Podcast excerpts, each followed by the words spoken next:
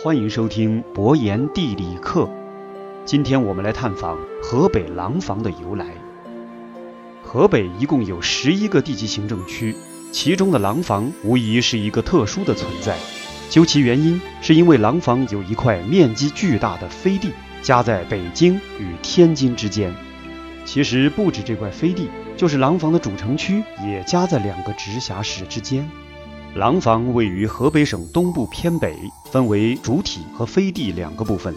廊坊的主体北临首都，东临天津，西与河北省保定市接壤，南与沧州市接壤。廊坊的主体包括主城区固安、永清、霸州、文安和大城。廊坊的飞地则位于首都以东，天津市西北，有三个县级行政区，就是三河、大厂和香河。廊坊市的这块飞地一般也称为北三县，有的时候又叫做燕郊。三县的出现是因为水。在上个世纪五十年代，北京的规模并不大，为了修建水渠，国家将河北省的一些县划到了首都，天津也同样划入了河北省的一些县。划来划去呀，空出了这三个河北省的飞地县。廊坊的地理位置也十分的优越。在河北省十一个省级行政区中，廊坊是各市主城区距离北京和天津最近的一个。有多近呢？从廊坊主城区出发，往北去北京，往东去天津，不过只有十几公里的距离。不要说开车了，骑上自行车也不过一个小时而已。有朋友觉得廊坊这个地名儿有些奇怪，这个名字是怎么来的呢？有两种说法。一说是明朝开国皇帝朱元璋驾崩之后，皇太孙朱允炆即位，也就是建文帝。建文帝削藩遭到了四叔燕王朱棣的反抗，朱棣用了四年的时间从北平出兵南下，打败了建文帝。登基后的朱棣决定将国都从南京迁到北平，这么做一来摆脱江南势力的纠缠，二来可以就近对付元朝的残余势力，也就是北元以及形势不太稳定的东北女真。北平当时并不大，人口也不多，所以朱棣从全国各地迁移人口到京师，其中有一些山西移民就住在了一个叫廊法寺的地方。但是“廊法”这两个字既不好读，也不好写。后来因为廊法寺介于北京和天津之间，类似于走廊，所以人们慢慢就谐音读成了廊坊。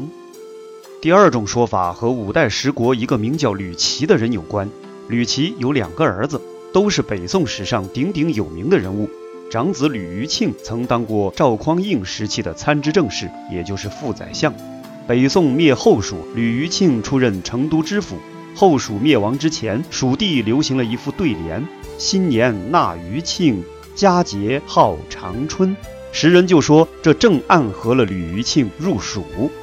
吕琦的次子更加有名，就是吕端。诸葛一生为谨慎，吕端大事不糊涂。宋太宗赵光义说：“小事糊涂，大事不糊涂。”指的就是吕端。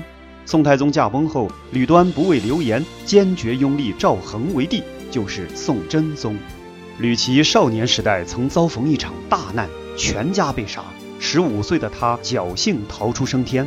长大后的吕琦成为一代名臣，在后唐、后晋屡任要职。还参与过《旧唐书》的修订。吕琦是廊坊本地人，功成名就后就在家乡盖了一座雄伟的大院儿。因为吕琦在后晋时当过刑部侍郎、户部侍郎、兵部侍郎，所以当地百姓就称这里为侍郎坊。久而久之，侍郎坊因为谐音就成了廊坊村，后来发展成为廊坊市。廊坊的地形一马平川，易守难攻，所以就成了京师东南重要的门户。公元一九零零年，廊坊发生了一件大事。英国海军提督西摩尔率各国拼凑出来的数千洋兵进攻北京，在廊坊附近遭到了清军与义和团的强烈反击，损失惨重。这次大捷打破了洋兵必胜的神话，这在当时国人心里普遍认为不如洋人的情况下，具有极大的激励意义。西摩尔在惨败之后曾说：“幸亏我们遇到的是一支处在冷兵器的军队，如果他们也像我们一样拥有枪炮，我们一个都回不来了。”现在的廊坊由于处在北京和天津之间，从发展的角度看，非常容易受到两大直辖市的经济辐射，发展前景可以说是非常看好的。本期博言地理课就讲到这里。通过今天的节目，你了解到廊坊的由来了吗？喜欢博言的节目就请点击订阅，我们下期再见。